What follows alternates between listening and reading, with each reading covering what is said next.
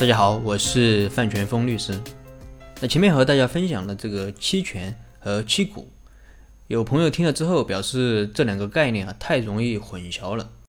那能不能用一句话把他们俩的区别说出来？那这个我真的做不到，但是我可以给大家分享一个故事。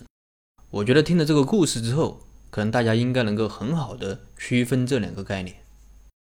这是圣经里的一个小故事。故事的主人公叫雅各，他因为一些家庭纠纷，那离家出走，去找他的舅舅拉班。拉班呢有两个女儿，分别是姐姐莉亚和妹妹拉杰。姐姐呢长得不怎么样，而妹妹长得非常的漂亮。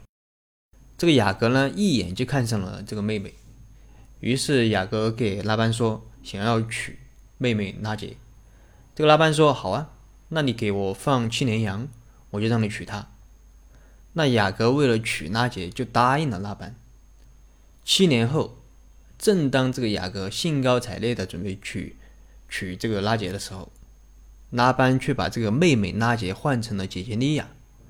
雅各在和他同房的时候，发现哎被骗了，于是去找这个拉班理论。那拉班说：“如果你还想娶拉杰，你得再帮我放七年羊。”那雅各为了娶到拉杰，就同意了，但是也提出了一个条件，就是放七年羊可以，但是要先娶拉杰再放羊。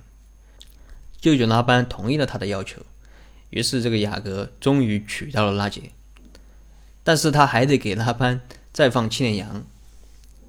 这个故事是不是很有意思？其实这个故事啊，也是我听别人讲的，我当时听了之后，第一的反应就是。这不就是期权和期股吗？那雅阁放了七年羊，娶到了拉杰，实际上就是一种期权。期权是一种可以期待实现的权利，就是未来你可以拿到的权利。那舅舅拉班七年前给了雅阁一个期权，这个期权就是七年后你可以娶妹妹拉杰。那七年就是这个期权中的一个等待日，而放羊就是行权条件。也不是说你等七年就可以娶，而是要放羊。那不放羊肯定是不能娶的。